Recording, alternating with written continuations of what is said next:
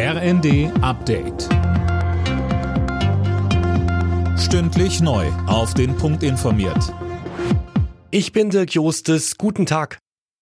Das Bürgergeld kommt. Sowohl der Bundestag als auch der Bundesrat haben dafür gestimmt. Im Vermittlungsausschuss hatten sich Union und Ampel zuvor auf einen Kompromiss geeinigt. Die Regelsätze steigen, allerdings dürfen Bürgergeldbezieher weniger Geld auf der hohen Kante haben. Grünen Fraktionschefin Hasselmann. Ich glaube, dass mit diesem Gesetz ein großer Schritt getan ist, wirklich jetzt eine Sozialreform auf den Weg zu bringen, die auf Ermutigung und Unterstützung setzt. Und da geht es nicht im Klein-Klein darum, wer irgendeine Handschrift irgendwo hingesetzt hat, meine Damen und Herren. Der Bundesrat hat auch den Weg für Steuererleichterungen und weitere Entlastungen für Familien freigemacht. Die Länder stimmten heute für das Inflationsausgleichsgesetz, das etwa mehr Kindergeld vorsieht. Beschlossen wurden auch längere AKW-Laufzeiten bis Mitte April.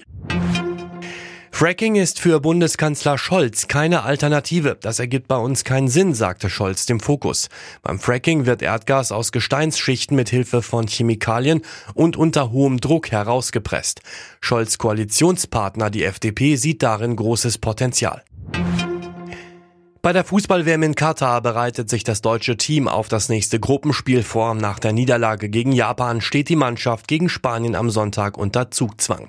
Nationalspieler Julian Brandt verspürt aber nicht nur Druck. Es ist eine Chance, so ein bisschen diese ganze Stimmung hier wieder ein bisschen zu drehen. Es ist natürlich alles eng beieinander, aber trotz alledem kann man, ähm, glaube ich, damit auch extrem viel Energie freisetzen. Ich erinnere mich, vor einem Jahr war die äh, Europameisterschaft. Da hat man das erste Spiel, soweit ich mich erinnere, äh, gegen Frankreich verloren und war im zweiten Spiel genauso unter Zugzwang, lag sogar 1-0 zurück und gewinnt am Ende das Spiel 4-2. Dementsprechend kennt die Truppe doch so eine Situation.